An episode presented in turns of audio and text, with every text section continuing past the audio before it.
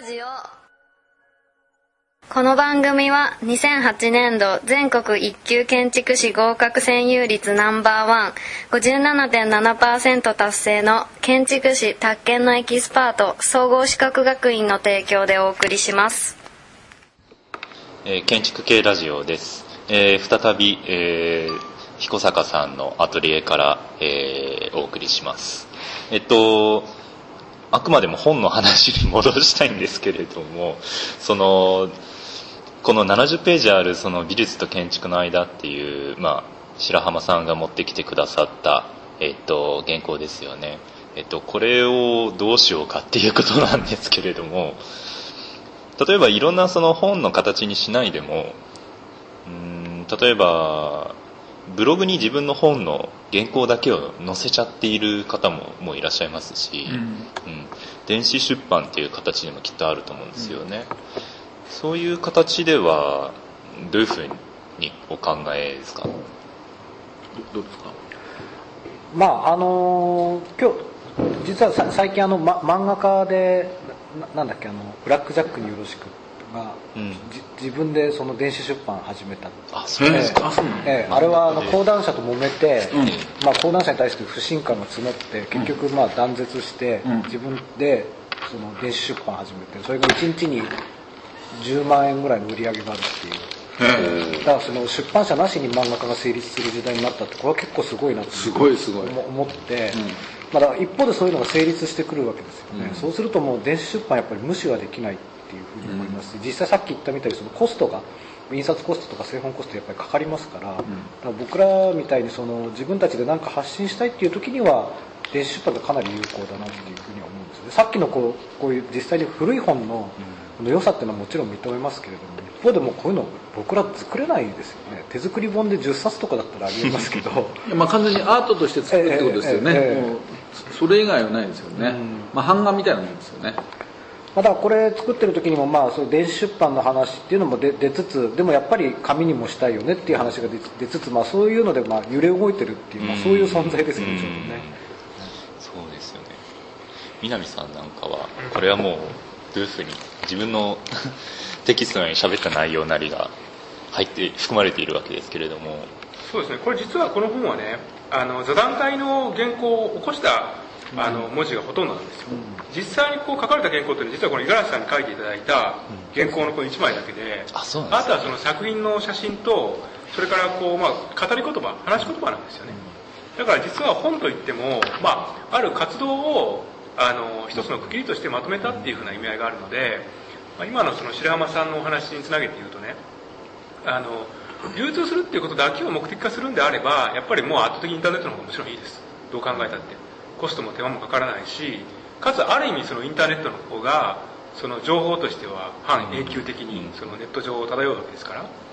だけどもやっぱりあの彦坂さんのお話もあったんですけどもあるその物質性を帯びた手応えっていうふうなことをその手元に引き寄せておくっていう意味ではやっぱりそのあるその書物の形態を取っているっていうのは結構その意味あるなっていうふうに思っていて僕もねあのささやかにね今まで何冊かする自分の本を出したんですけどね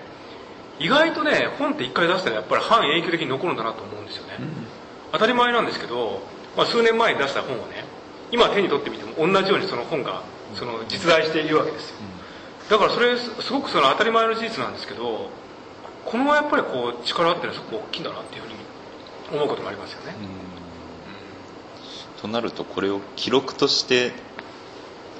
誰かに伝えたいっていうことと一方で何か形にしてい一遍なんかあの締めくくるわけではないでしょうけれども、えー、と残す形に残すっていうのと多分2つの欲望がせめぎ合ってるような状態だと思うんですけれども彦坂さんは今どちらうんまあ、い今のそ方の南さんの言い方だとやっぱりちょっと一つ気になるのはつまりこう語り言葉で出たものが、とか書いてたものの差って言った時に、まあ、ただ例えばヨーロッパの哲学者ってほとんど喋りが多いですよね、うん。あるいはもっと遡ってそのギリシャ哲学にしても喋って、えー対話劇みたいなものが多いしあるいは中国の、えー諸子百科のものにしても C 枠。ですからね。ほとんど喋りですよね。あとインドでもそうですよね、あの初期仏典なんか見てもほとんど、えー、喋り言葉であの、まあ、演劇的な形式の中でこう語ってくるしあるいはそのもっと前で言えばもうほとんど暗唱していく形で残ってる。文字になる前に暗記して繰り返しの中で残ってくるものですからだからそのパロールの方が強いっていうのはありますよね。そのかかつまり書き言葉の出現以前のものっていうのを持ってる。本というメディアが現れた以前出版以前の話だからねその今の彦さんの話で言うとね確かにそのねあるさまざまなその表現っていうのはパロールから始まったっていうところがあっていや今の新しいそのツイッターとかブログっていうもの自体もね、ある種そのパロール化するところがあって、と、ね、いうことを考えるならば、今のその情報メディアっていうのはある意味第二次原文一致運動みたいなところがあるんですよ。そうそうです。まあそうです、ツイッターは特にそんな感じがしますよね、だからその書き言葉そのものが実はその近代の頭らであって、実はそのパロールから始まりパロールに回帰していくっていうふうなね側面がもしかしたらあるのかもしれない、うん。そうだから活字の発明ってやっぱ大きかったと思いますけど例えばその聖書なら聖書をねその、えー、民衆が直に読むっていうその前は手書きのその、えー、聖書の場合にはその牧師さんが独占的に読んで一方的にその、まあ、神の言葉つまり情報を一握ることによって、まあ、教会権力って成立してたのが印刷されることによってまあ、民衆の手に聖書が渡ってしまうから教会のまあ衰退する大きな原動力っていうのは印刷技術だと思いますけども、まあ、だからそういうものからまた離脱がね今南さんおっしゃったように実は印刷メディアから僕らさっきさっきと話が全然逆だけど印刷物の本の魅力がねでも逆に言えばそれ漆黒だったんじゃないかっていうことだって言えますよね。近代の悪口ってたくさん言えると思うんだよね。その現実に。ほら近代ってその前の方言制度から比べればずっと良かったんだっつって近代をその賛美するさ考え方はそのイデオロギーとしても強かったけど実際には近代って奇妙なところがあって、まあ、例えば一つは女性差別ジェンダーの構造を非常に明確に持ってたと思うしそれからあの年齢差別も持ってるわけですよね6歳になると機械的に小学校行くとかさ二十歳になれば機械的に徴兵制度が作動するとかさ奇妙な均質性でもってこう人間をこう確一化して一般化していくわけですから。一人一人個別性があるわけだから、まあ、そういうその、え近近代の品質性の中に活字の本っていうものがあったということは言えないわけじゃないですね。そうすると、うん、そうすると今のその電子書籍化というかそういうものはなんか違う事態を引き起こしてくる可能性あるわけだね。そうですね。うん、だからもともとね例えばその文章を書いて、まあ、あるいは本を書いてねそれ誰かに読んでもらうっていう行為がその啓蒙なのか説得なのか告白なのか、まあ、あるいはそれ以外の何らかの機能を持っているのかっていうのはね、まあ、いろいろこう次元が違うと思うんですよ。でどちらかっていうとそのブログっていうのは、まあ、あの日記なわけですよね。日記っていうことは告白ですよ、うん、でそれも非常にこう楽的な告白としてそのネット上に流通したんだけどもそれがまたなんかこうツイッターになった瞬間にねまた違った次元を帯びていて、まあ、彦坂さんはツイッターで小説書かれてますけどもなんかあの独白ですよね。つぶやきっていう以上はなんかそういう次元がねあのすごくないまぜになって錯綜してるのが今の状態なんだろうなっていうふうに思うんですよね。いろいろそのメディアが変わっている中でそのさっきさっきっていうか1回1本目の時にその流動化とか溶けてるとかいうお話ありましたけどやっぱりいろんなメディアでそれぞれ使い、ま、回すというか渡り歩くというかそういうふうにして言説が、うん、なんていうの形をどんどんどんどん変えているっていうような状況が多分あると思うんですけれども。最初ねメーリングリスト僕はずっと興奮してやってますけどね。手織りやってメーリングリスト、うん、かなり長文で、うん、あのこれもだから物議を醸していったんですがややりましたけどそれがだから今度はちょっとみな俺は南さんに紹介されたんだけどあのににあミクシー。ミクシーに。ってミクシーも少し燃えたんだけどその後離れてしまってブログに移ってって。で今ツイッターですよね。だからこうまあさっきもブログがいつまで持つのかねって話があったけど、まあ、一応ブログが2004年がそのブログ元年だって、まあ、それを専門家の人がまあそういうパターンで言うんだけどだからずいぶん新しいわけですよね、まあ、でまあ一応5年終わったわけですから2004年だとすればね。まあそろそろ 一区切りつくのかもしれないそうですね。鮮度がまあ一段落してきたっていうかね。そういうのはあります。実際ブログもほら死んで眠ってるのが何割とかね、うん、7割とか半分とかなんかそういう話聞きますよね、つまり始めたけどつな続かないっていう人ね、だからまあそのだってあとブロガーが死んでったって話がありますよね。アメリカとかなんかでと非常に過酷でって言って、ブログだと文字数も制限がないしえーと、どんどんどんどん書けるんですけど Twitter だと140文字っていう制限があって、うん、でその中で書けることしかもう人々が流し読みしなくなるっていうような状況がまた別のその読まれ方の問題としてありますよね、うん、でもあれ読読んでるんですか？Twitter って。どうでしょう。何を言ってるかが僕は正直言ってよくわからないそうですね。何を言ってるのかわからないっていうのはもう飛ばしちゃうっていうような読み方だと思うんですよね。もともと独白ですから、まあ、だからやっぱりその書いてる方も読み手もねある手応えを何か共有できできない形式だとは思うんですよね、うん、書いてる方もそうだし読んでる方もそうだし何かこう自分が何かを思考してあの、まあ、これ新しいメディアを批判してるわけではないんですけどあの、まあ、そういった手応えがないある状態を指してるんだなっていうふうにはこう思いますけどね。でもでもあのツイッターの場合にはほら結局フォローするかどうかっていう形でその人間関係をあれでななんとか作ってますよね、うんだからそのまあ大衆っていうか見も知らない人との関係でしかないからだけど、まあ、ブログの場合には誰が読んでるかわからないんだけどツイッターの場合に一応一人一人とこうつながっていくって形でしょ、その誰が読んでるかは分かりますよね。ねあるその一人一人一人があるわけですよね。だからその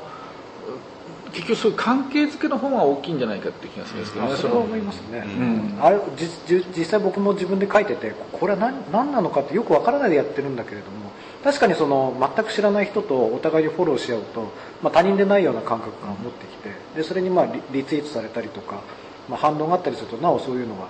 まあ、まだそういう経験はないですけれどもなんとかそういうことが起こるのかなっていう感じはしますよね、うん、だからどうしやっぱりどうしてもその今の時代っていうのはだから伝統的な意味での血縁関係とか遅延関係とかそれから学閥関係とか会社社員関係とかっていうものが解体されてきてしまって、もう一度その人間がさっきそのねその液体化って言ったけどさらにこう気体化してきちゃうのでその時にもう一回一人一人との関係をほら